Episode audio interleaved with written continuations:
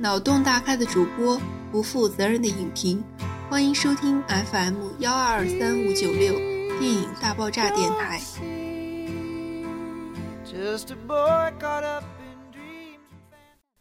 各位听众朋友，大家好，我是主播圆圆，我是亚飞，很开心我们又在广播里大家相遇了。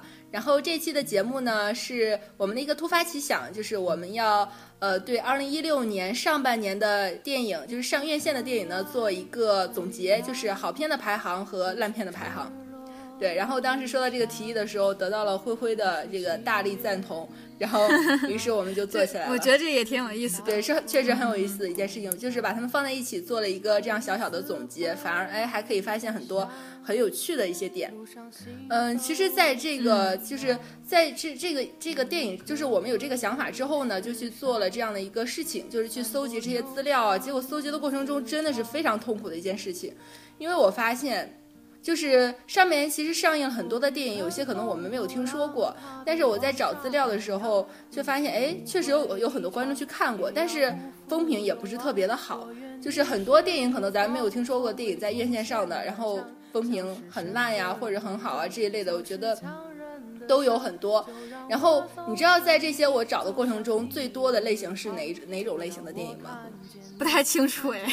其实是我，我觉得最我之前也没有想到，后来我发现居然是恐怖片是最多的一种类型，就是我没有会想我我没有想到居然会是恐怖片，但是它的这个就是它的这个评分呢，相对来说都比较低，大概就在三分左右，然后就是很奇怪的一种现象。我觉得可能导演觉得这样的这种类型的电影比较好拍一些，就因为你不用对它的逻辑负责任，所以我觉得相对可能多。对，真的。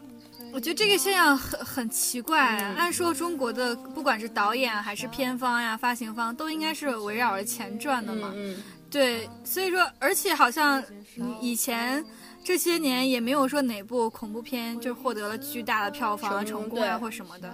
所以说，就是这么多人又特别热衷于拍这些，我就特别不能理解为什么。对，这个我也是没有想到。因为它成本特别低吗？有可能，有可能是成本低的一个原因。我觉得，因为。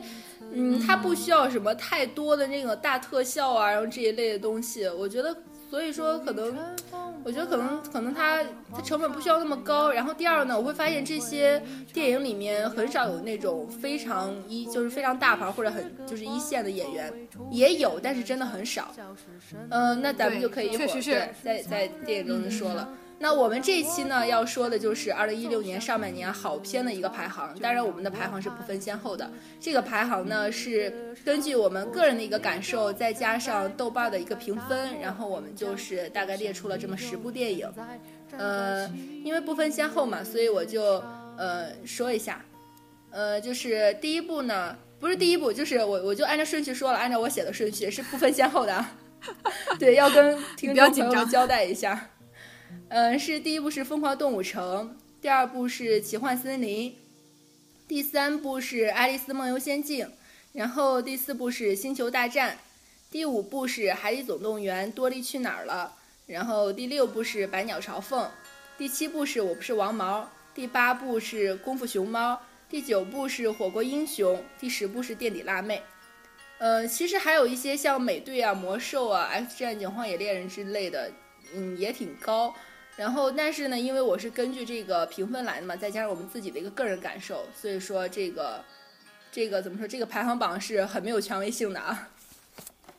嗯，怎么说呢？嗯，因因为我我就是因为要做这期节目，我我才突然发现，我上半年看的电影就是去电影院看的院线电影，呃，相对来说比较少，就比往年少很多。嗯，我总共才才看了八部，所以说我可能连前十我都排不出来。但是，我个人来说呢，就是呃，也没有，就是觉得好像整个上半年，我第一我感兴趣的电影比较少，第二个是我觉得真正意义上的好好看的电影也比较少，对，对对对，确实是所以说，我真的我可能连前三都排不出来。因为我在我在找这个这个电影的过程中呢，因为要排这个排名嘛，我就跟灰灰吐槽，我就说，我说这个好片真的是太少了，以至于我根本根本找不到这么十部，就凑不够十部。然后烂片太多了，以至于不知道去选哪十部。所以说，我觉得这就是今年院线的一个、怎么说一个整体的情况。因为我记得去年，然后真的是好片非常的多，就包括中国的很多电影啊，然后动画之类的，都取得很大的成绩。本来以为今年可能也会有这样的盛况，但是发现好像今年并没有去年那样一个好的形式。嗯，我觉得每年就是上了院线电影，电影总是会有一些限制嘛。对，嗯嗯，就比如说咱们可能呃看了一些。嗯，就国外电影节上的一些作品，但是在国内可能就就不会上映啊，或者说是要很久才会上映啊。嗯。而且现在这两个月就国产保护月嘛，就对这个真的是。但是去年国产保护月的时候，就是中国出了很多好的电影。就去年的时候，我真的觉得非常棒。啊，去年的时候咱们好像还好像有聂隐娘，对聂隐娘、十二公民，然后那个新迷宫等等，然后就觉得哇太棒了。但今年好像这种盛况要稍微少一些。但是今今年还有路边野餐，不过它是七月份才上映。对，确实我要归到下半年了。呃，今年的对暑期档其实确实有一些，因为你不排除中国真的有很多很有才的导演，有有有才华的人。但是因为可能没有被注意到，然后再加上时间的限制呢，我们上半年六月份就七月一号之前的这些电影中，我们大概排出了这十部。那我们就一步一步来说吧。好的，就按照刚刚我念的顺序，然后咱们来说，就先说这个《疯狂动物城》。《疯狂动物城》呢，其实我们之前有期节目是做过的。然后呢，他的一个导演是拜伦·霍德华、瑞奇·摩尔和拉杰德·布什，就是三个导演合拍的这么一个电影。然后，灰灰，当时你看这部电影的时候，就是你你觉得是什么样一种感受？我先说一下，呃，就刚才我不是说，嗯，我觉得我前三个排不出来吗？但是我唯一觉得就是有一部特别好看的，就是《疯狂动物城》，是我觉得我上半年看的那几部里面最好看的。而且可以说是唯一一个我觉得特别好看的，嗯，真的。然后你觉得它好在什么？而且，呃，不管是整个故事啊，或者是说呃造，就不是不能说造型，就是说整个画面啊，然后还有特效，对对对，还有音乐啊什么，就一切都很对，你知道？嗯，就是给人感觉整个都是一个非常好看的故事，而且是。不管是小孩子还是大人，都能够在这个电影中看到自己，对对对，就看到自己想看到的东西，或者自己能看到的东西。嗯，是一个，我觉得可以说是，真的是上半年我觉得最棒的电影。确实是这样。嗯嗯，对，当时我我当时去看的时候呢，实际上是没有抱特别大的期待。为什么呢？虽然我一直都是喜欢这个，因为因为我前期看到它的宣传特别少。所以说我根本没有看过任何他的预告片什么什么什么的，然后就在那种一个比较突然的情况下去看的，然后所以说就给了我一个巨大的惊喜。真的确实，我当时看的时候，因为之前已经看过，就是他的一个预告片，就是他那个动作很慢的那个那个什么，就是那个树赖是吗？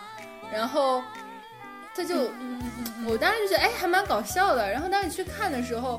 我确实觉得，哎，这个电影真……我好像看，我好像看的时候，好像是上映的第一天还是第二天的样子。真的吗？所以说那个还没有在网上火起来。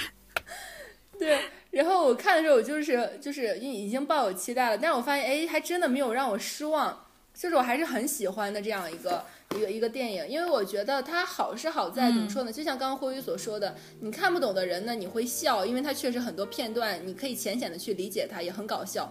看得懂的，你会去深思，因为它很多反映现实的东西，你就会觉得每个人不同的解读，但是对这个电影来说，它都是成立的。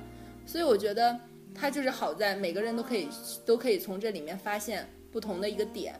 然后还有一点呢，我觉得，对，我觉得。嗯嗯，你先说，你先说。还有一点，我觉得就是它构建了一个新的世界的秩序，就是就是咱们之前看了很多这种表现动物的电影，动物拟人化，但是你会发现，它们拟人化只是在一个和平的环境里，或者在一个童话的一个环境里。但是这个电影呢，就是每类动物它都有自己的位置啊、地位啊、特点啊、生活的环境和区域等等，就是它们不是一个简单的堆积，而是各司其职，就是在像人类社会一样去运转的一个世界。所以我觉得能构建这么宏大的一个世界观，也是一件非常了不起的事情。对，对。但是你刚才提到这个就是电影的导演啊什么什么的，我就觉得实际上电影电影的导演就是。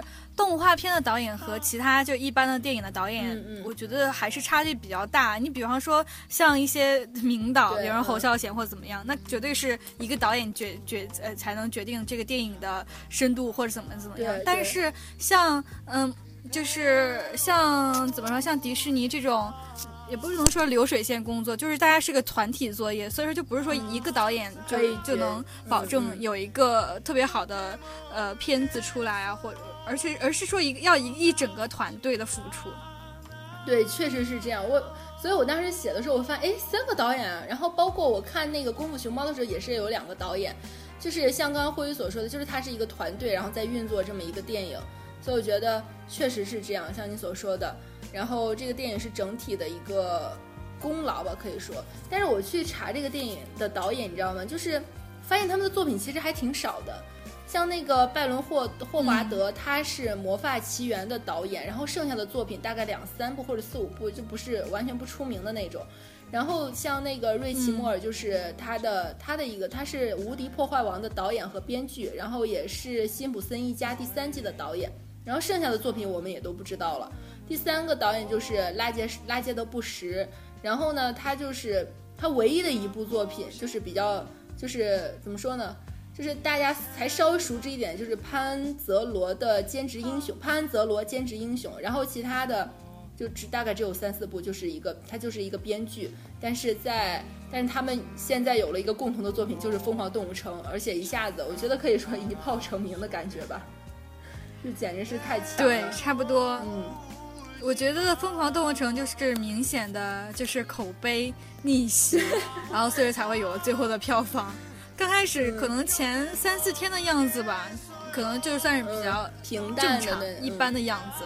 对对对对对。然后到后来那个口碑嚓一上去，然后直接转化了票房。所以说我看到你那个最后的呃那个十五亿是吗？对中国票房，我都惊惊 惊到了。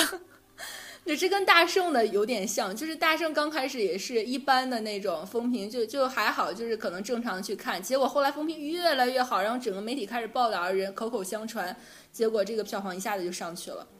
对，但是我讲真，大圣跟动物城还是差差差的真的是挺远的，因为基本上全球对《疯狂动物城》这个评价就很高，它在豆瓣儿，不，它在豆瓣就是。它在那个什么烂番茄的那个就是新鲜度上也是新鲜度对新鲜度上也非常的高这个数值数数据，而且它的一个全球票房呢，其实呃是在十亿美元，全球的票房十亿美元左右，就超刚超十亿美元，其实相对来说不是特别的高，但是也还不错这个成绩。对，然后这是我觉得已经相当不错了，对，确实相当不错，作为一个动画电影来说。呃，对，那咱们来说一下我们的第二部吧，《奇幻森林》。奇幻森林呢，其实是我们之前也做过类似的一期节目，做过做过这个节目。对，不是不是不是做过类似，而是做过一期专题，做过一期专题，就是有一期专专门说这个的。我总是，我为什么老是想想用语言来修饰它？对，那那我们来说一下这个，就是。奇幻森林呢？因为我当时看的时候呢，就是其实看的时候倒还好，就觉得哎还挺好看的。但是后来看完之后，就发现我的妈呀，它的这个后期的后期的这个太强大了，那些工作人员，因为它是一个 C G C G 技术十分的强大，因为里面整个场景只有小男孩是真的，就是所有的那些森林啊、动物啊，然后全都是摄影它是造出来的一个对 C G 和那个一些动作捕捉，对对对。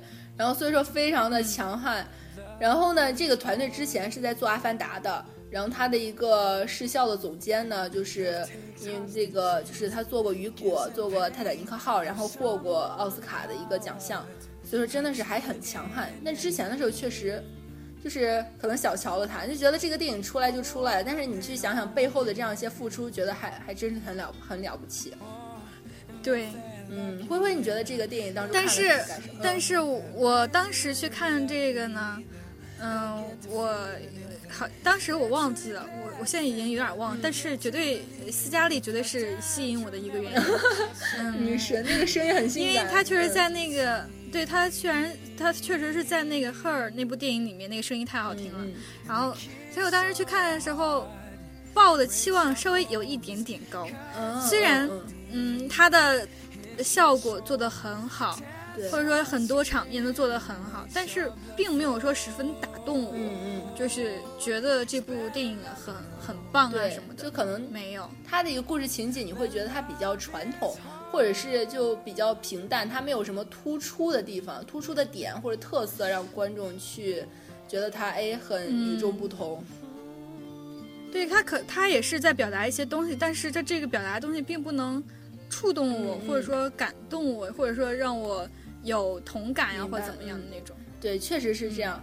嗯，这个电影呢，确实就整体来说不是那么的出彩，但是我觉得就是真正让观众怎么去震惊的地方，确实是在他后期的这样一个呃怎么说后他后期的这样一个强大、嗯特效的一个强大。然后像你刚刚所说的斯嘉丽，我们之前也提到过，就是她在《赫尔》中配音，然后也是唯一一个吧，迄今为止就是凭借声音获得影后的这样一个女演员，我觉得也是神一般的存在。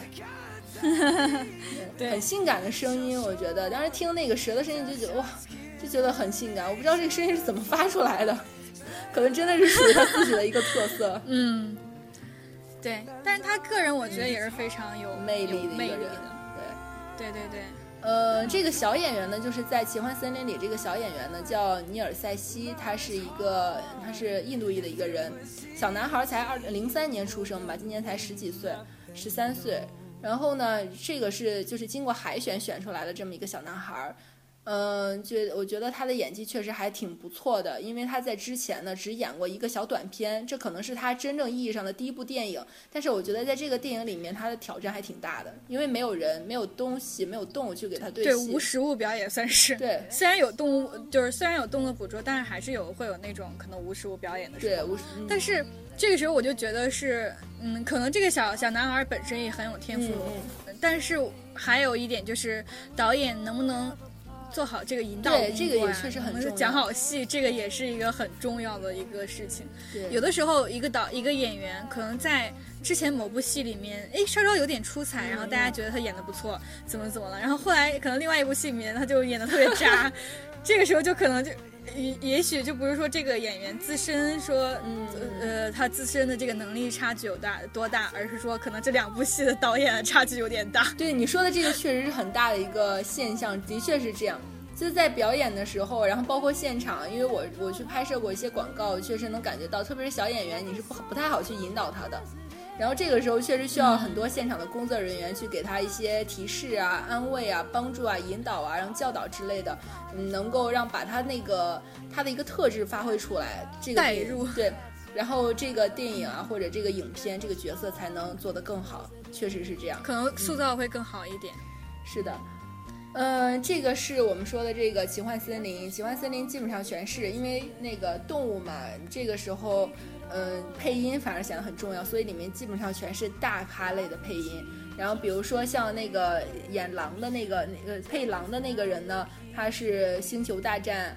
然后《原力觉醒》的一个演员，《维怒十三十二载》的一个演员，然后配黑豹的这个本金斯利呢，他是《云中行走》的演员，然后配那个憨熊的那个，他是嗯，配憨熊的这个是谁？我给忘记了。但是憨熊的那个，呃，我记得是，我记得有一个人是在这个奇幻森林里，我忘了是配的谁，然后他在那个呃动物城里面配的是那个牛警长。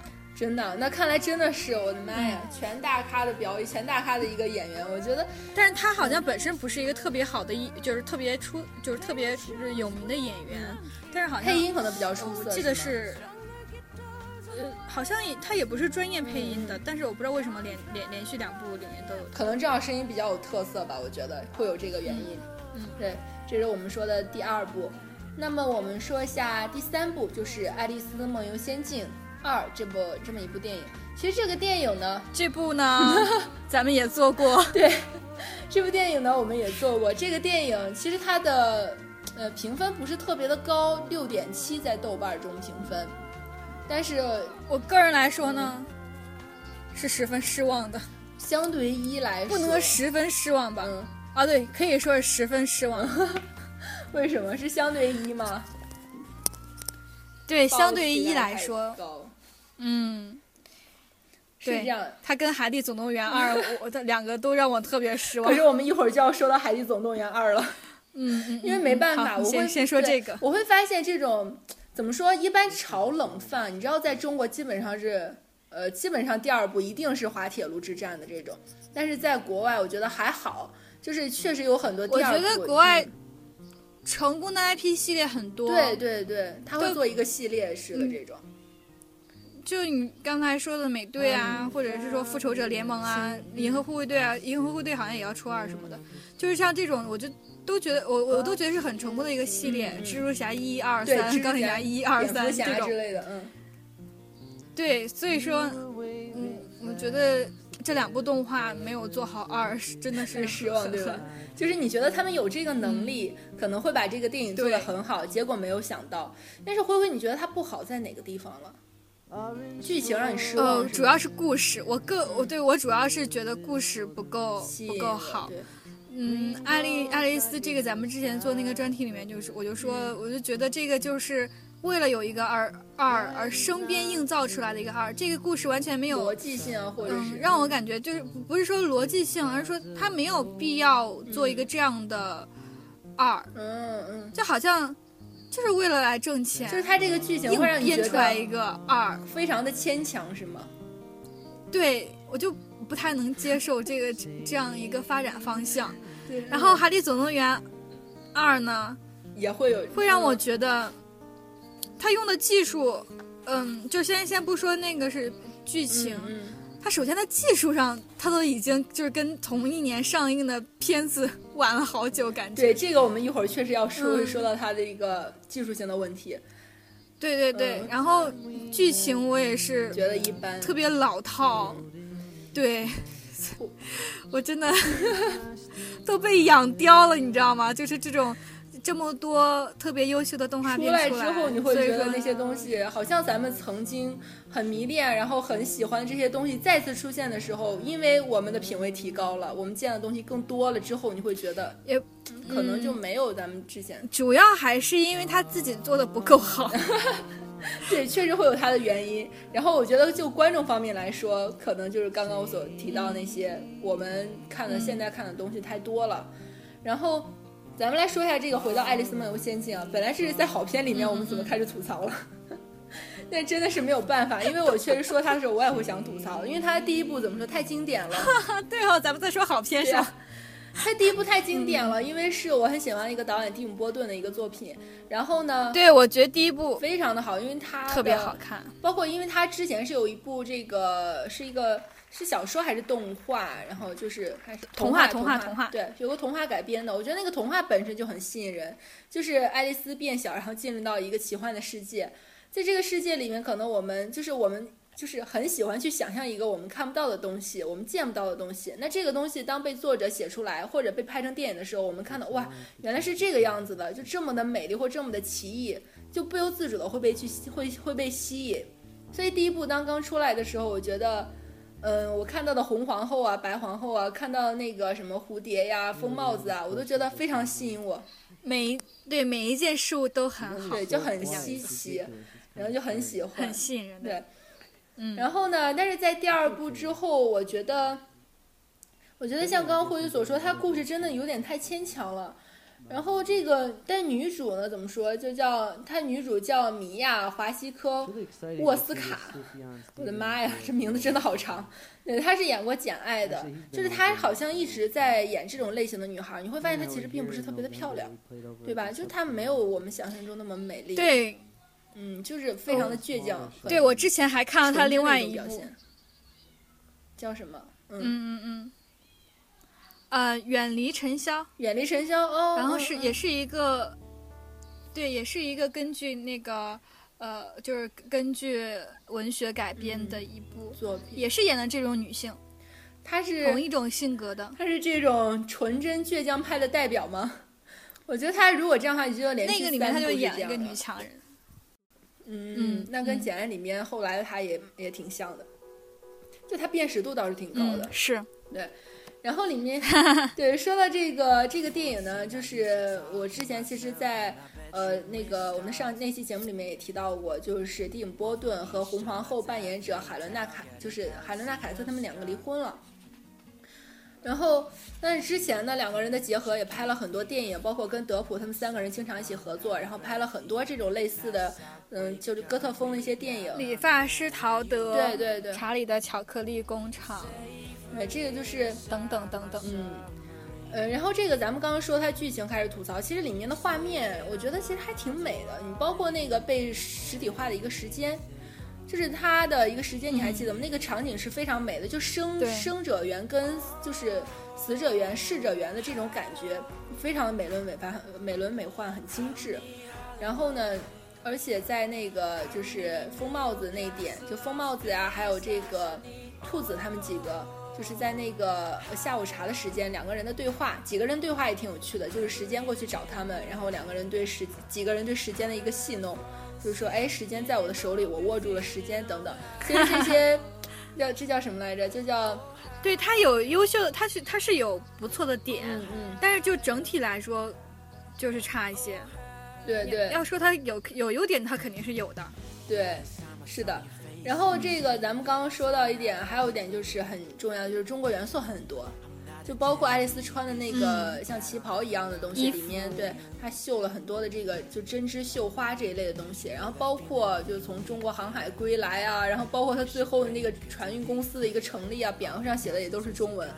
就我觉得，哎，中国元素倒是挺多的，好像他们就是真的是越来越注意到这个中国的市场。对，对你像。你像功夫熊猫都可以把口型做成做做成中文的了，所以真的是下了大功夫的。嗯嗯，这个《爱丽丝梦游仙境》呢，其实我是还是整整体来说，就是因为是我喜欢的类型嘛，所以说我还是相对来说会推荐它。但是我更会推荐就是观众听众朋友们去看它的第一部，就是《爱丽丝梦游仙境一》，我觉得那个可能是这个作品非常好的一个体现。嗯，这是第，我觉得一比二真的好看太多了。对，然后我们要说到第四部《星球大战》。《星球大战》呢是这个是我们在就是北京，就是今年冬天的时候去找灰灰，然后我们去看了一个剧目电影。嗯，这是我第一次去看剧目电影。说实话，就是因为我坐的位置有点偏，因为实在是人太多了。你知道当时会不会因为抢票？因为大家决定去看的时候有点晚，有点晚，你知道吗？所以说就没买到很好的位置，而且那天是首映吧，就人极其多。对对，那个票就很难买。就我没有想到，因为我觉得既然。这么大的一个一个一个场，我觉得肯定应该是坐不满的嘛。结果我一进去，我的妈呀！首先那是我第一次看剧目电影，怎么可能？首先那是我第一次看剧目，我就被整个场景给震惊到了。我没有想到会这么大的屏，然后这么多的人，然后再去看的时候，我觉得位子有点斜，但是看的过程中还可以，因为我没有看过前六部，但是因为我看《生活大爆炸》，所以里面的有一些人物啊，或者是一些场景，我还是能，就是能懂他那个点儿。然后包括他那个什么那个剑，就是一抽出来就是绿的，就怎么弄它，然后它就成绿的那个。然后就是希尔顿蓝蓝蓝色跟红色，蓝色跟红色。对，那那是蓝色吗？对，然后就是 Sheldon 跟那个莱纳他们两个经常用的这个这个东西，我觉得可能经常听他们说，我自己也会对稍微有一点点的了解。但整体来说，呃，星球大战不是我很喜欢的一种电影类型。对，灰灰，你当时在看的时候会有什么样的一种感受？嗯，这个应该是咱们今年唯一一部一起看的电影，对吧？对。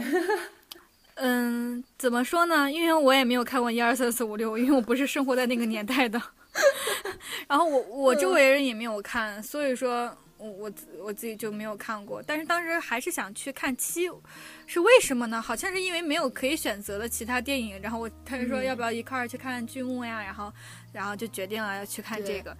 嗯，看这个的时候，我一直想从七里面想去寻找前六部他前六部对都讲了些什么。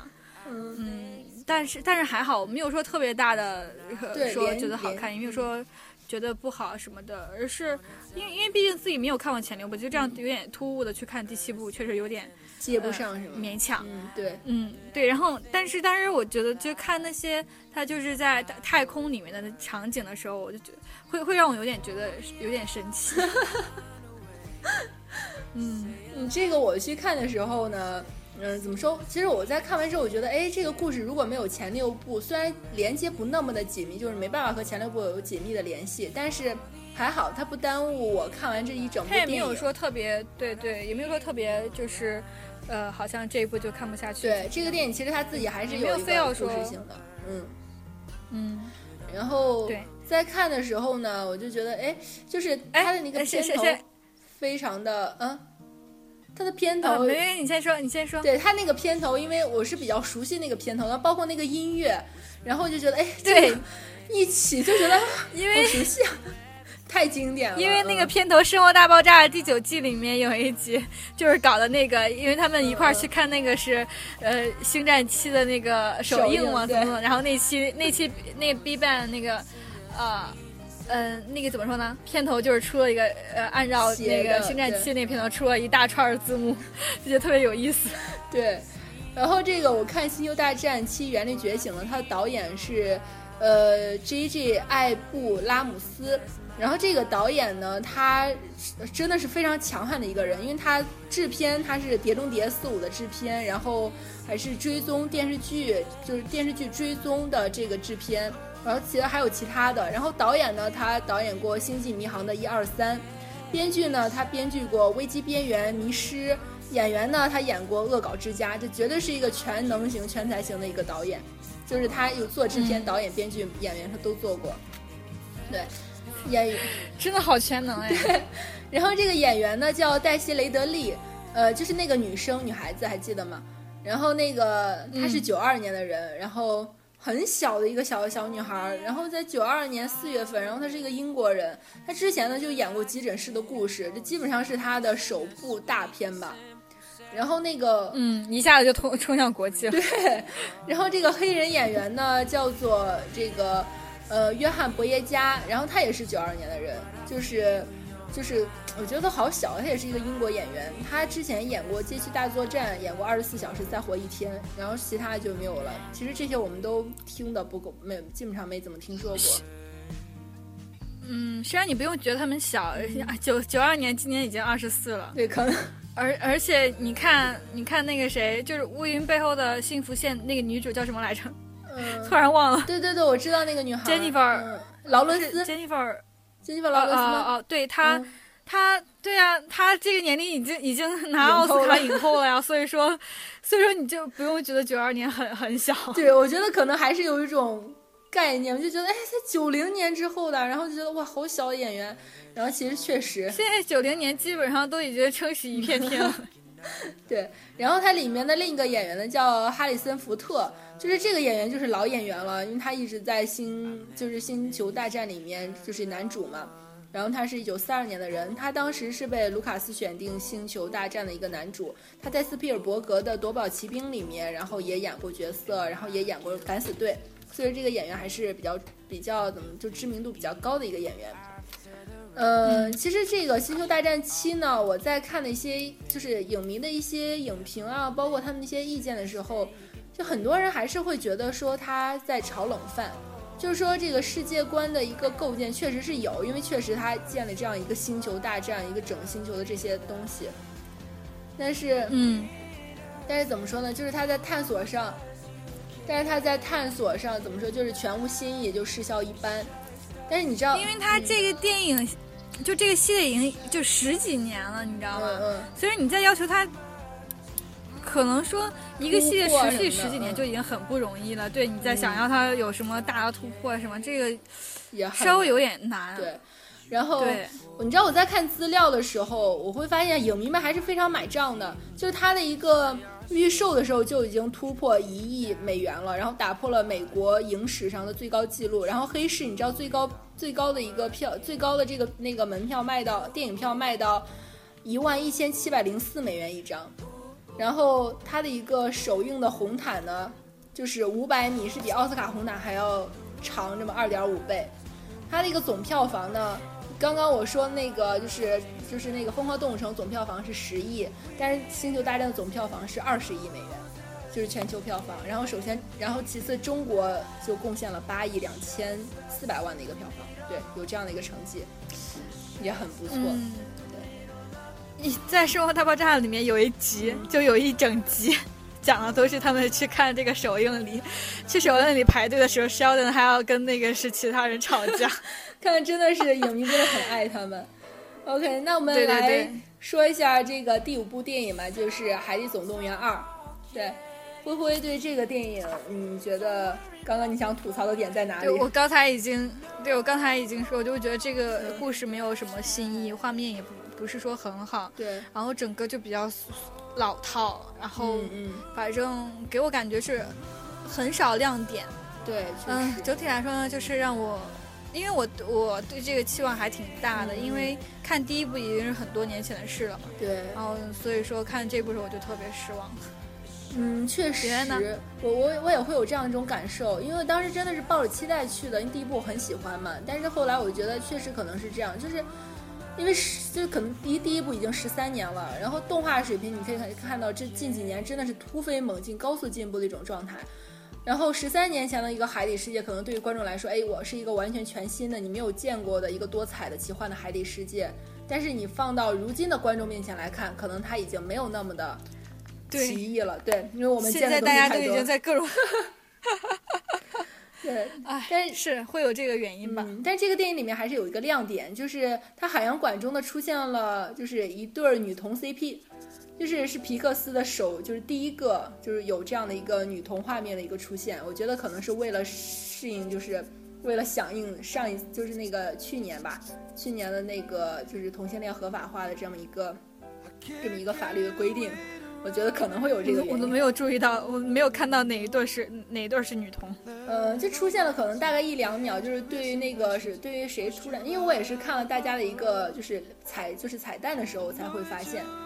然后对，然后第三点呢，就是比较就我想说的就是说为尼莫配音的为就尼莫配音的那个小男孩儿，然后在第二部中他配的是卡车司机，因为他变音了。哈哈哈，对，好吧，这是一个悲伤的事情。呃，然后呢，这个导演呢，我们再最后说一下这个导演。这个导演呢，他是《海底总动》嗯，他是那个怎么说，《玩具总动员》一二三的这样一个编剧，然后是瓦力机器人瓦力的，这是我也是非常棒的一个电影的导演加编剧，然后是怪兽电力公司的编剧，那是《美食总动员》的制片。我的天啊，他以往的每部作品都特别棒哎，可能他累了吧？那这部是因为什么？可能是累了，就觉得。导不动了，也，确实，我当时看他履历的时候就被震惊了。我没有想到，天呐，原来我生活中就那么喜欢的一些东西，居然都是他来为我们呈现的。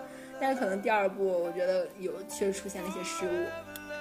嗯，它的一个全球总票房呢是四亿，嗯，四亿四四亿美元，对。然后呢，中国的票房是四亿五千万，两亿五千万人民币。嗯。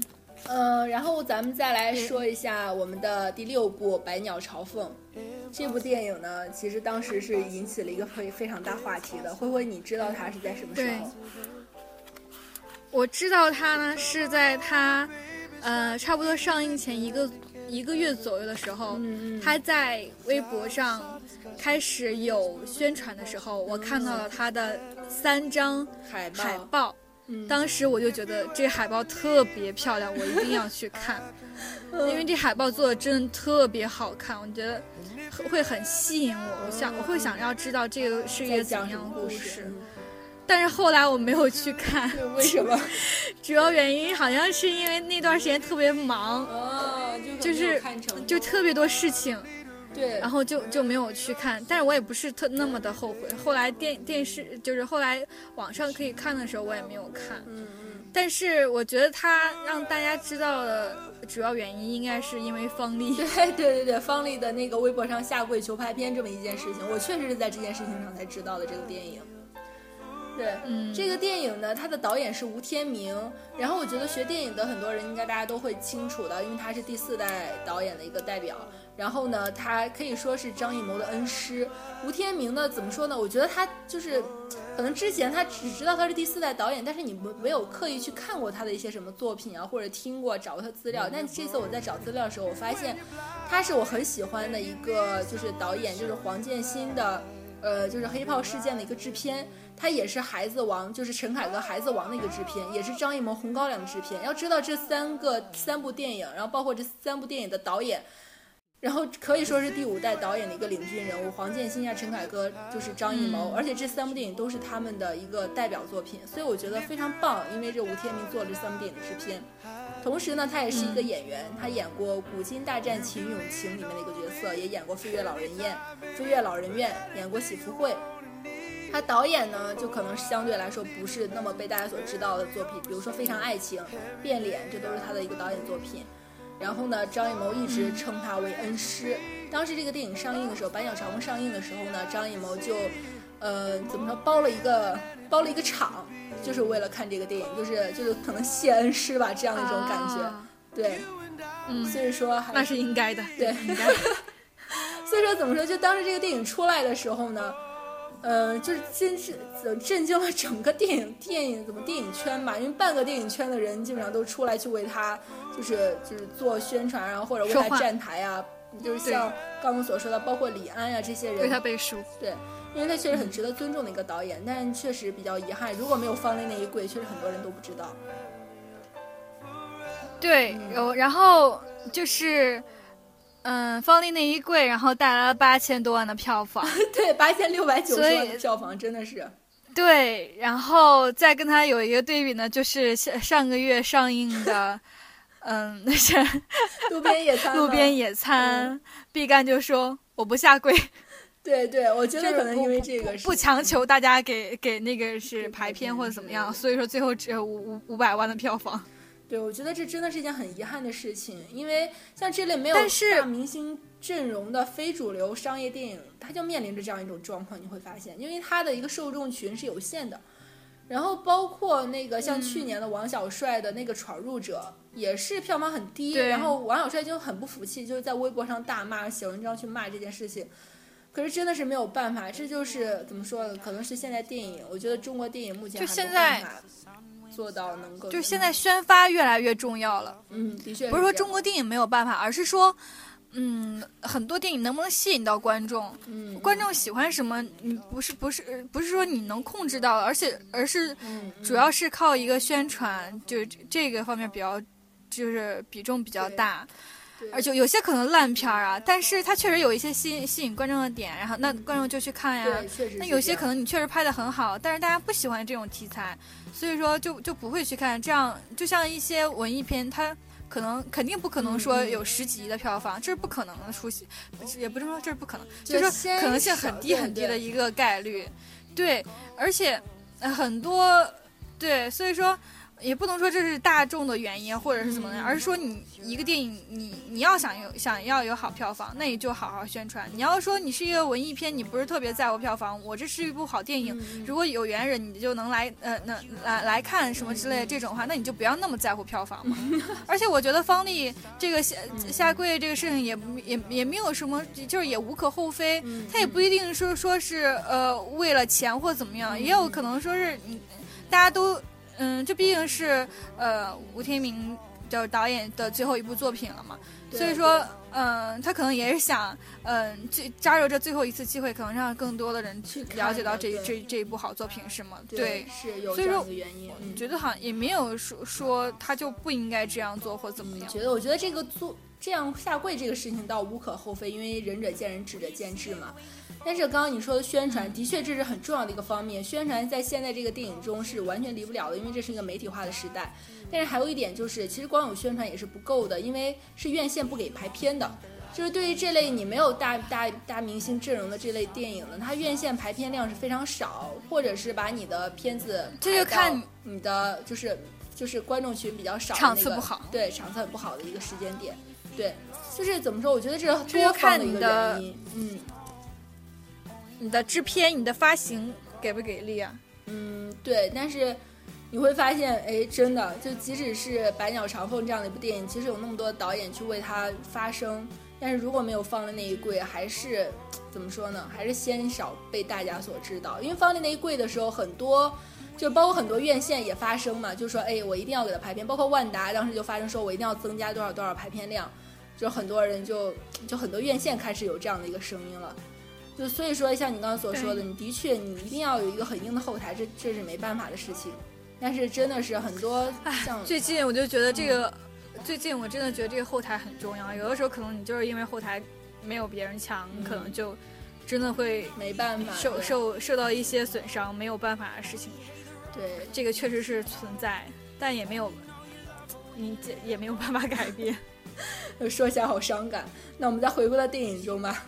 说到这个《百鸟朝凤》呢，它是改编自萧江红的一个同名小说，然后就是大概是讲的就是在这个社会变革的时代里呢，新老两代唢呐艺人，新老两代唢呐艺人不同的价值观产生的冲突，而后又为了信念共同的坚守传统，这样一种真挚情感的一个迸发，这是整个电影的一个嗯，怎么说一个剧情简介，对，嗯，那我们来说一下他咱们的第七部电影吧，叫《我不是王毛》。我不是王毛，这个是这个。草儿今天，嗯，我就是看草儿写的那个表的时候，我才第一次看到这个名字。对这个电影，其实我之前也没有听说。它是一个什么样的电影？他因为我是我非常喜欢的一个公众号，他推荐我，就大力推荐了这个电影，然后我就去看了一下。因为我最近眼睛不太舒服，我就看了一个他的一个预告片，就几部预告片。预告片中呢，我可以说是非常的好看。就是怎么，它是一个一看就知道是小成本的一个抗日题材的电影，黑白片。然后呢，主演是王大治，就是和董洁传绯闻的王大治。然后呢，他是一个就是就非常的荒诞可笑，就是这样的一个黑色幽默。他因为他主要是没有大牌明星嘛，又是走这种黑色幽默的，所以他的台词非常的关键。然后呢，也不娇柔造作，就整个演员的演技都很自然。就他说的是河南话，就非常符合这种怎么说呢，草根形象。讲的就是王大治所演的这样一个，就是呃，这样一个很悲惨的一个农村娃子，然后为了娶同村的这样一个女孩呢，就替替兄弟从军去赚这个就是军中的这样一个饷粮。然后呢，小人物的这样一个设定，就是你可以知道，就他没有很高大上的一个主题，他不是为了保家卫国什么，他只是为了赚钱娶妻生子这样。然后里面的台词呢，比如说有一句说，呃，说什么我们共产党是无神论的。我不会算命，但是我靠猜，就是这一类的，就很多就很搞笑的这样一些台词，很有意义的台，很有意思的台词呢，它就会出现。呃，其实这个电影我是比较推荐大家去看的，因为呃，怎么说呢？我觉得有这样的一个抗日题材，就没有那么的高大上，也没有那么的红，没有那么的专，但是也非常吸引人，对。但是他之所以就是宣传做的就是宣传的比较少吧？对，对他宣传确实。那是因为王大治的个人问题吗？还是说？我觉得整体吧。还是说因为题材问题？我觉得是整体，就是因为王大治。首先，他请王大治的一个原因，我觉得他可能如果有更高的成本，我相信导演他不会说那么的清高，说我不赚钱，他一定是可能会请更好的，就是更有影响力的明星来。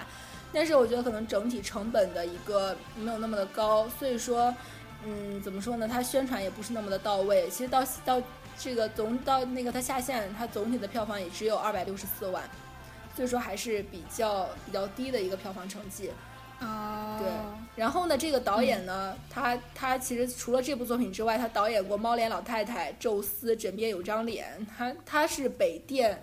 动画导演专业毕业的，但是他导演的很多都是恐怖片，只有这一部《我不是王毛》，对，是抗日题材的，而且也只有这一部电影的那个，就是怎么说，就他的评分最高，可能剩下几部恐怖片加一起都没有这个票，没有他的一个得分高，也是一件很奇怪的事情。现在中国真的很难有高分，对。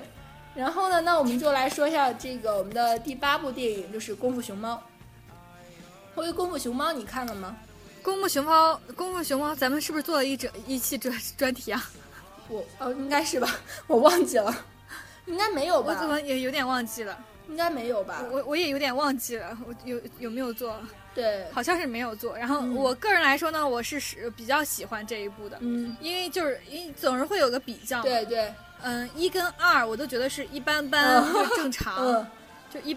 就没有说怎么那样。但是三我还是觉得相对来说，因为我没有抱任何期待去看的，也可也可能跟这个有关。对，所以我就看到里面好多中国元素呀，或者说很多画面啊，嗯，它包括它有一些比较可爱的那种，嗯，就是场景啊什么的，我都觉得挺好的啊。包括他那个父爱的那种表达，就觉得很不错，是吗？我我。对对对，就是说，但他没有说整体说让我觉得特别特别好怎么样，但是我觉得它是跟第第一部和第二部是是是一呃是有进步的。嗯，明白。嗯，对我当时在看的时候也是觉得还不错，然后包括他配音，然后就觉得哎还挺好笑的，然后很多场景呢就是感动中就是什么笑中带泪，会有这样的一种感觉。然后呢，就确实也挺吸引我。然后像刚才所说的，辉辉所说的这个中国元素非常之多，然后包括八卦阵啊，画面的这个整体性，你就会觉得哎，这很中国这样一种感觉。然后呢，我要说的是他的一个导演，他的导演但还是好莱坞的熊猫。对，对对对，你可以整体发现他是符合好莱坞的那种形象设定的。然后他导演呢是呃吕衍荣。她是她是那个韩国人，是一个韩裔美国人，是一个女女的女生 女生。她一九七二年的一个女生，但是她是韩国人，我觉得很奇怪，因为她是韩国人来拍这部电影。然后第二个导演是亚历山德罗卡罗尼，然后这这就不用说了。所以说这里面其实他的主创里面是没有中国人的，但是却拍了这么一个这么中国的一个电影。但是你现呃，虽虽说这个《功夫熊猫三》很中国，但是你看《花木兰》更中国啊，这样不是中国拍的呀？嗯，对，这就是相当于一个怪圈吧？对，这个确实是这样。然后包括这个导演呢，就刚刚所说的李衍荣，他拍了《功夫熊猫二》，然后以及《功夫熊猫四》的，就是已经已经是《功夫熊猫四》的导演，《功夫熊猫四》现在正在拍、正在做的这样一个制作的过程中，对。嗯，他这这个导演的之前我去查了他的履历，其实也并没有什么特别让人就是很了解到的，就是很很著名、很出名的一些作品。之前是有一个一个作品叫是九二年，也就是他在二十岁的时候拍了一个作品，叫那个麦克法兰之再生侠，而且获得了八点四的这样分数。他是这个作品的导演加视觉特效，所以这个女的也是非常牛的一个人物。我要说一下，就是它的一个这样，是因为这个电影呢是一月二十九号在中国上映的，然后它豆瓣评分是七点八，最后在中国获得了十亿的票房。它在零八年的时候，就是《功夫熊猫一》上映的时候，大概中国有四千块荧幕数，当时中国的票房是一点五亿。然后到一一年《功夫熊猫二》上映的时候，中国是有八千块荧幕数的，当时的票房是六点零八亿。到今年上映的时候呢，是中国的荧幕数已经达到了三点二万块，然后这个绝对是一个怎么说呢，是一个绝绝大的一个飞跃这个荧幕数。但是就是很多的这个媒体就预言说它很有可能会超过二十亿，就是会超越大圣这个票房。但最终呢，只有十亿的票房。我觉得可能是因为它是一月二十九号上映的嘛，离二月八号过年期间的那个三个大片《西游记》《美人鱼》，然后以及《澳门风云》这个。这个这三个片子，嗯，就是他可能我觉得不是同期，嗯，嗯，我觉得不是同期说同期作品很优秀或者怎么样的，而是他这个本身题材就不会说鼓动特别多的人去看。你看像大圣，他是有一种中国人的那种情怀的，怎么说呢？对中国人的情怀在里面。哎，中国国产动画现在做到什么样了？大家都说好看，我也要去支持，可能会有一种这样的一种你知道情绪在。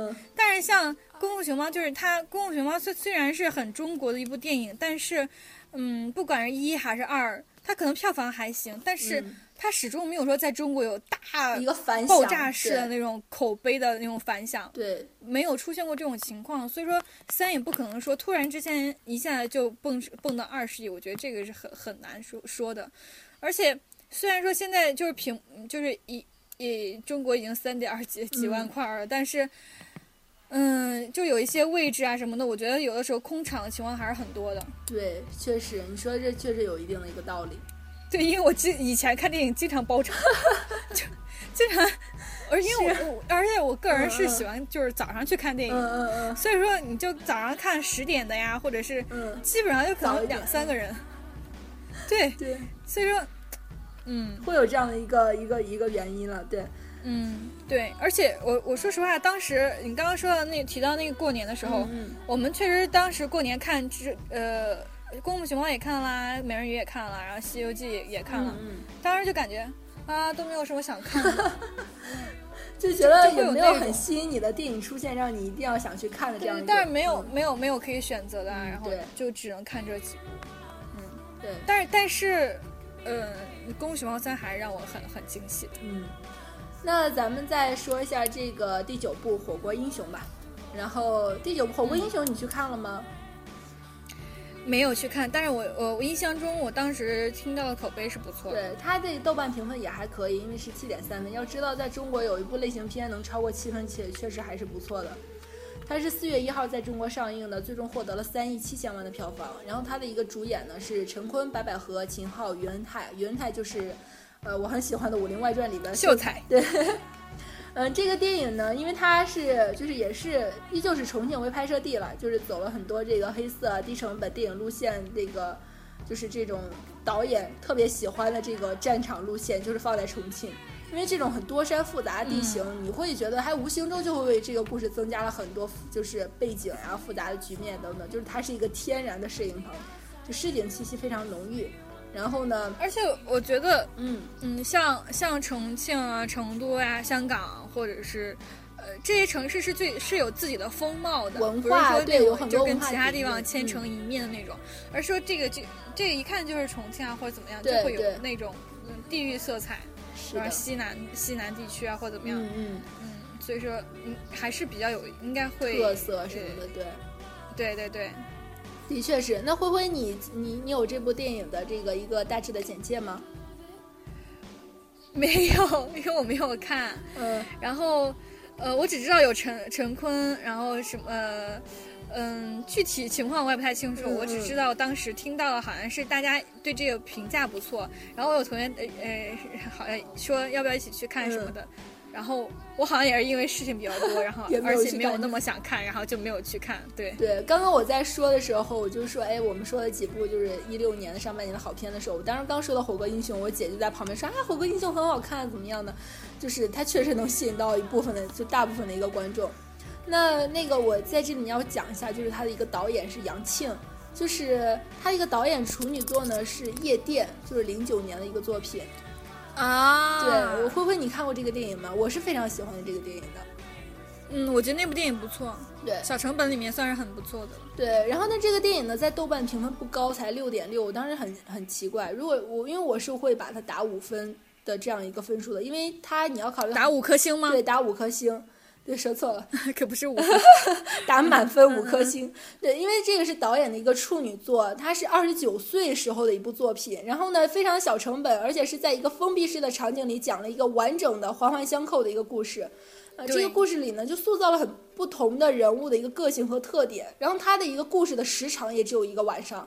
所以说呢，我觉得，哎，对于这样一个种种的条件的限制来说，能拍出这样一个电影来，真的是非常的不错，就是故事性非常的完整。对，我觉得《夜店》实际上是一部不错的电影。对，但是它豆瓣评分真的只有六点六，所以我真的是很诧异。没关系，我我觉得这我我我特别就是我我说实话，我一点都不在乎那个是豆瓣儿的那个分数，因为我觉得，可能不是那么的客观，是吗？因为我觉得每个人都有自己的评判评判标准，你必须要看了之后才能就是判断出来这个是是你喜欢的、还是你不喜欢的，而且我觉得别人的评分没有那么大的那个嗯嗯怎么说呢？呃，说代表参考的。标准，对虽然它可能几万人评分了或怎么样的，可能只能说明它是不是一部可能符合大众的影片嗯而已。对。对对对。然后这个要说一下，就是大家对他的对他的一个评价不错，是因为确实这个《火锅英雄》呢，它的一个故事的基底是比较扎实的。然后呢，他的演员你可以发现，像陈赫、白百合、秦昊，他不是一种偶像派的演员，但是他又又是有一定号召力的，然后演技又非常不错的这样一种演技派演员。对，对，所以这样的演员他，我嗯，你说，嗯我我说我昨天刚看了一个，就是那个就是呃男女演员那个票房号召力，嗯白百合排在女女演员里面第一。对，白百合真的是她，绝对是中国现在女演员票房应该是扛头扛头的人物。然后像之前她拍的那个就是《捉妖记》啊这一类，就已经为她那个加分不少。她应该身上有也是几十亿票房的这样一个牛逼四十，我记得好像是四十七亿。嗯，那真的是非常强悍的一个数据了，对。然后这个这个火锅英雄呢，他就是没有所谓的特效大制作的噱头，嗯，就是却讲了一个怎么说呢，是一个很清晰完整的这个故事。所以说，我觉得它能够获得大家的认同，因为这是是因为这是中国市场上比较缺失的这种类型片，就是能够讲好一个故事，已经非常不错了。对于中国现在目前的市场来说，对，感觉好像咱们要求很低，确实是这样啊。嗯嗯，这是刚刚我们说到的这个火锅英雄，我们最后要说的就是这个垫底辣妹了。对，灰灰是刚刚看了这个电影，然后又觉得这个电影很好，你觉得好在什么地方？呃，我觉得这是一个呃，这是一个故事，是一个完整的故事。嗯，但是也没有说特别好，而是因为我之前大家都说这个好看的时候，我我光听这个名字，我会对它 可能就是一种偏见吧，然后我会觉得这这个名字。就是挺烂的，基本上等同于烂片的那种。可能是因为这个名字不好翻译或怎么样的，所以说就他是翻译的，我觉得可以啊。然后但但是就一听好像就像是就像中国以前那个什么青春期哦，我明白我明白，青春期就它还有一个系列的那个，对对对，我知道，知道，就就类似于那样的，就会让我以为是那种电影，你知道吗？对对。嗯，然后抱着很低的期待值去看了是吗？昨天我，然后诶，昨天还是前天，然后我就看了这部，我没想到竟然有一百三十多分钟，有点吓到我。然后就在那看啊看啊看，我我觉得整体还还还是一一部挺不错的。如果要是就是刚才说那那些电影里面，嗯，合起来的话，我觉得它应该 就是嗯，在这里面可以说是几呃次于。嗯，疯狂动物城，然后可能和那个功夫熊猫差不多地位是吗？的那个样子，那确实还挺高的。对这个电影呢，因为它是改编自真人真事嘛，就是有一个垫底的这样一个女孩，然后成绩非常不好，然后后来经过私塾老师的这样一个教导，加上自己的一个努力，然后父母的一个鼓励吧，母亲的一个鼓励主要是，然后最后考上了日本的庆应大学，就是非常励志的这么一个故事，对。庆应大学在是什么样的地位呢？灰灰，嗯，怎么说呢？庆应它是庆应艺术大学，嗯嗯，是日本的一一所私立大学。日本的日本的大学分为私立、国立和公立。像国立就比方说是呃东大呀这种的，就是特别牛的那种。对。然后就是其次是公立，就比方说呃呃地方的地方的市。呃，县市的一些呃那那些学学校，然后像私立大学呢，就是大大家可能更知道是早稻田，嗯，然后是庆应，然后一桥什么。但是就我，因为我毕竟我没有去日本上过学嘛，所以说，但是就我自个人感觉来说，我觉得庆应艺术好像比早稻田还要好，就是可以说是私立里面第一第，反正就是它跟早稻田，嗯，就是上下的那种。然后除除了这些，还有一桥呀，或者是。同志社很多其他好多呃很多优秀的私立大学，而且，嗯，但但是日本的私立大学就是学费相对来说比较贵，可能一年要一百多一百多万日元左右。嗯。然后像公立的话，可能要就是差不多是五十五万日元左右，就那个样子。哦，那它整体来说还是一个嗯嗯差距比较大的。嗯，刚才草儿问我这个就是他在日本的这个地位什么的，他确实是很难考的。然后 嗯。嗯，又又想起来，当时草儿看完电影之后问了我一个问题，说什么叫偏差值？对对对，这个电影里面出现了很多我不懂的一些东西。嗯，这就是就是中日两国那个教育上的差异。就比方说，他说那个偏差值，你就看就是它是比方说呃有会有一个基础值，就五十。你如果这个数值是在五十左右的话，那你就属于所有这个考生中的中等，就是可能就一半一半的那个水平。如果是七十的话，可能就是。前百分之二就这个样子，它是越高越好是吗？就是它是根据你，对，它是跟对对对，它是相当于你一个排名的情况。嗯嗯嗯嗯，不是说一个具体的名次，就是你大概情况在哪里？可能你刚那个电影里面提到，你你要上庆应的话，可能就要考，就是可能偏差值就要在七十左右，那个样子。那也就是，而它不是说不是说。也跟咱们也差不多，可能因为咱们可能，比方说一本线是五百五，然后这样的话，你可能哎前多少多少，呃呃对，但是他们呢就是按照你这个直接按照比比例来的，嗯嗯，那个样子，嗯，但是我因为我刚看完这部分，所以说就比较印就是你记得比较清楚，就有几个问题。首先呢，他在他这个感觉好像名字就完全不是说就一个一个垫垫底垫底辣妹的这个逆逆袭啊，感觉好像是一个一个一个成功的老师是什么样的。对对对，因为你要知道这个电影呢，它的它的原本的书就是由这个私塾老师写的，所以说他可能确实就给人感觉就是个人的情绪。这个老师的成分太大了，然后就给人感觉好像给人感觉像像是一个这个私塾的宣传片。然后这是我一个就是其中有一个问题，当然有一个很老师是很好，但是为什么不能是学校的老师，而偏偏是要私塾的老师呢？这就是有一个。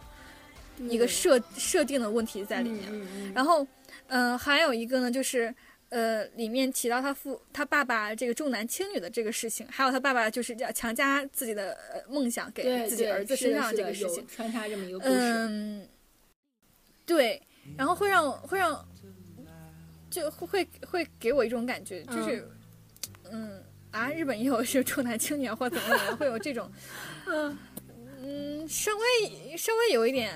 嗯，当然可可呃还很，当然可能，呃，这个事事情很普遍嘛，但是会让我觉得，哦哦，原来是这样是吗？以前可能没有看，以前没有没有呃看到过这样的事情，但也是可以理解的，因为在日本，嗯。很多人可能会有那种想法，就是你女生，你学习再好，你怎么你能力再强，你以后都是要嫁人。你嫁人的话，就百分之八十可能就都做主家庭主妇啊，那你就没有必要。我也我可能也不指望你你能养活我啊，或者是说你能怎么怎么样那种，所以说我就不不在你身上寄予期望，也会有这也是完全可以理解的。嗯嗯嗯，还有一个事情呢，就是这个女孩她叫萨亚卡。嗯嗯嗯。因为可能翻译的问题嘛，所以说大家可能意识不到一点呢，就是如果不是学日语的话，就可能有一点就是，那个字幕都说我怎么怎么，我怎么怎么，但他实际上说是他每次都不说我怎么怎么，他每次说赛亚卡怎么怎么，赛亚卡赛亚卡怎么 怎么怎么，怎么那么娇自己叫自己名字，你知道吗？对对对，就好像说圆圆要怎么怎么样，圆圆要学习了，就这种感觉是吗？对对对对对，就是这样就是这样。然后所以说我一直我想揍他怎么办？我 对我内心是，嗯，就那种。啊，对，还有一点啊，因为刚看过，所以说就是就是记得比较清楚了嘛。还有一点就是，他刚开始不是打扮特别，就是特别爱打扮嘛。对。然后后来他决心决心学习的时候，就就是把头发剪短呀，就说要说要变土呀，怎么怎么。我当时内心想法就是，谁说你好好学习就一定要变土啊？这感觉好像就是你这这有这有点歧视的样子。那那那意思是那些爱打扮的。嗯，人就不会好好学习吗？或者说是只有那些你你变土了才能好好学习吗？我觉得这完全不是，这这个价值观是我不能接受的。我明白。我觉得可能他就想有一种转变，但是又没办法说这种转变怎么表达出来，那我就用最简单、最浅显的一种方式吧，就是我变土，让你们可能也就是表现出他这个主人公的决心或怎么样。但是我我我我我就会觉得这种这种这个理念，你你不要教小孩子这样，小孩子人家爱爱美是正常的，不能说你你好好学习就不爱美，这样的话以后家长可能嗯对对，然后家长可能就是说。你看你怎么怎么，就说你又不好好学习，你这不是误会人家吗？人家可能他他在打扮，同时也好好学习了呀。这可能会有这，的确的确确实。我发现我真的是每次关注的点都都很奇怪。你说完之后终于意识到了是吗？对，我知道，我我以前就会每次就是这个点，就关注的点都都都都都都有点奇怪。嗯，对，这个电影我觉得那草儿说的，嗯。我我是觉得它好是好在就是怎么说呢？你记得刚刚你说的很多青春片嘛？就是青春片，我觉得中国大陆很多青春片好像很少先有就是刻意去讲高考的怎么怎么样。我知道是有，但是嗯，没有这么大的这样一个就是一个潮流性的大家去讲高怎么样？就大家讲的青春可能还是恋爱呀，然后什么就是各种。嗯，很不羁的青春，很热血的青春。但是我觉得，其实，在很多人的青春里面，高考可以说是非常非常非常重要的一件事情。所以，我觉得能有一部作品去讲高考，我觉得，嗯，我还是很喜欢、很赞同的这样一种感觉。对，你说，中国也有一部 专门讲高考的我知道，我知道，已经看过，就是那部《青春派》，我觉得它是相当不错一部电影，虽然三年，而且是三年前的一部电影。对，秦海璐在里面演一个老师，更关键是它里面的男主角是董董什么叫什么来着？董董子健。董子健，对对对，他是董子健，是我觉得九零后，对，是我觉得九零后挑起演技大梁的 得力人员。我觉得他可以说是目前九零后在演电影里面就演技很不错，演技最好的，嗯，演技可以说是最好的。嗯，而且他他个人来说，我我我有看他一些个人的那种采访什么的，他是一个对名利什么的都无望无求的那种，而且对电影电影就是作品啊什么的，他挑剧本啊或什么的，呃，就是不会说在乎呃，一定要出说这部片子一是大 IP 啊或怎么样的那种。嗯，可能一定要是他喜欢的作品啊！而且他之前因为演德兰，嗯。嗯，入围了金马的那个是最佳男主，而且他还因为《山河故人》入围了那个是戛纳的电影节的，所以我觉得他真的，嗯，是一个很有潜力的一一个九零后演员，对，就比现在很多小鲜肉可能都要强了。嗯，我觉得可能他所以说你刚才比较明确这样一个人。no no no no，他可能他可能也没有说我一定要怎么怎么样，一定要怎么怎么样。对，我是说他生活真的是一个个人，就是说他可能就像你说的，我一定要怎么样，而他的目标就是我可能就无所，我我不是他的目标很明确，就是我不是一定要成为这样的一个人，对，让你知道自己想要什么样的生活的这样一个人。对对对，他妈妈是王金花，你知道吗？就是那个我知道。就就很特别牛的一个经纪人，所以我觉得可能也是。所以说，很多人在采访的时候都会问他，问问他妈妈是谁。他经常，呃，对我以前看看到采访里面都会有人问他，你妈妈给你带来了什么影响？然后他就会问，你妈妈带给带给你了什么影响？他说他，然后然后然后他就是那种，要不然就是他养育了我。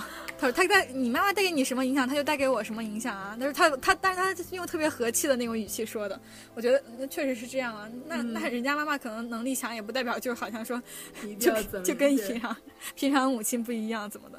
对，我觉得这小男孩倒是很有个性。嗯，刚才刚才说到这个大陆的青青春片，然后还有另外一部，也是今年上半年算是比较呃受到关注的一部，就是《青盲》，就是谁的青春不迷茫？嗯，是因为是刘同的书改编的嘛？刘同本来他嗯嗯，刘同本来他的书销量都很就很好，嗯，然后说嗯怎么说呢？这他的三三本书吧销量都很好，所以说这个呃。受众群也很广，嗯嗯，用的演员也是呃嗯白敬亭啊，然后什么的也是都比较新的演员，但是呃嗯怎么说呢？我看了这部，我也是后来看了这一部？当时有很就是没有我想象中那么差，也没有说很好怎么样，就是一般就正常，嗯，就正常发挥是吗？因为我。对对，因为我没有看过这本书，嗯嗯，所以说我我我也不知道它到底跟这个书有什么很大的关系，或者怎么样，还是说只是名字一样而已。嗯，但是但是我特别不喜欢这个名字，但是我知道它是根据这个书改编的，我应该是这样，因为当时很多的，就是我的朋友啊什么的，就是朋友圈之类的会说，哎，拿着刘同的书啊，然后再拿着他那个就是门票，那个那个电影票，然后就说，哎，我去看了这个电影怎么样？因为有一个女孩就非常喜欢他，就非常喜欢刘同。然后呢，我就知道可能是因为根据这个来改编的吧。然后我看了一下它的一个豆瓣的影，豆瓣的一个评分是六点四。然后就我觉得整体来说，如果就这个评分来说的话，你可能属于就是，嗯，确实像刚刚灰灰所说的，就是，嗯，就属于一般的这样一个电影，就是它没有非常突出，但是也不至于很差，就这样的一个青春片。对，那。那这个正，那我觉得这个影片评分还是很，就是在正常范围内。因为我昨天刚看了另外一部，也是今年上半年出的，叫呃是《北京遇上西雅图二》，然后它在豆瓣应该是六点六点六吧，对，六点六的评分，对。对，所以说如果西雅图六点六的话，青芒六点四是差不多的一个水准，正常范围内的。嗯，对，嗯。嗯，那咱们回归到这个电影来说的话，那就是刚刚我所说的，就是，嗯，在这个在在大多数人的这个青春时期，就是都有过这样努力为梦想拼搏的这样一个年轻的岁月。所以说，我觉得当看到这样一个电影的时候，确实能给很多人带来这种激情和热血。然后同时呢，这个电影是在四月十四号上映，离我们的高考也只有一个多月的时间了。所以我觉得当时可能确实这么一个热乎乎的鸡汤呢，就是可能很多人喝下之后，真的会。怎么说呢？确实能够看到自己的这样一种，就是会看到自己。我觉得在影片中可能会有人会看到自己的一个影子吧。对，这个是我对这个电影的一个嗯大致的评价。呃，嗯，我觉得在这部电影里面，它有很多关于亲情的描述。然后，就比方说，他妈妈为了，比方说他妈妈为了他，嗯，然后可能要去打夜工啊，然后，然后，对，然后可能要动动用他跟妹妹的那个是以后的储蓄啊什么的。就是他们他妈妈对他的这种支持，还有他爸爸对他那种无视啊，或者怎么样，就肯肯定会有很多人就是在不同的点看到可能相似的经历。对对，我当时看到他们。就是我看到他妈妈，就是为了他做出那么那么多牺牲嘛，然后他就是本本来有点放弃了，就觉得他他也也也会遇到迷茫。他在一一头劲往前冲的时候，肯定也会那种，呃，可能在某一个时间，我不确定自己是不是真的能够成功，嗯，要不要继续下去的时候，然后他妈妈就是说要给他教一一周要上六天私塾，对对对，是的，本来要准备放弃，结果就突。哎，就是有有妈妈这样付出支持什么，他就觉得我我再不努力，就好像 就对不起妈妈的那种付出一样，对，确实，嗯。嗯，这个是我们刚刚所说的十部电影，我们大概到这就要讲完了。其实还有很多好的影片，但可能因为不是我们特别喜欢的类型或者我们熟悉的题材，就所以说就不再去对不再对它进行一个评价。其实像《荒野猎人》《X 战警》啊，《美队三》啊，《云中行走》今年都是非常不错的一个电影。就是嗯，也希望大家如果有空的话可以去看一看，然后在这些影评影片中呢，然后找到一个呃一种什么安然自得的一种。心态吧，就是能够在电影中当成娱乐吧，呃，娱乐自己的生活。嗯，那我们这期节目到这里就结束了。嗯，期待我们下期的烂片影评。好的，那么下期节目再见，大家再见。哎，最后一句，最后一句，刚才那十部电影里面有两部的中国宣传曲呢，都是鹿晗唱的。《星球大战》里面的时候，他唱的是就是中国的宣传曲，叫《原动力》。然后海底的时候，不不是不是海底啊，就是就是那个《功夫熊猫》的时候，他是唱的他的宣传曲叫呃《海底》。呃，都是他的新上一张，就第一张专辑里面的歌，大家如果有兴趣的话，也可以听一下。真的是结束，好 fans，我的妈呀！来为偶像打榜，那我们到这就结束啦，拜拜。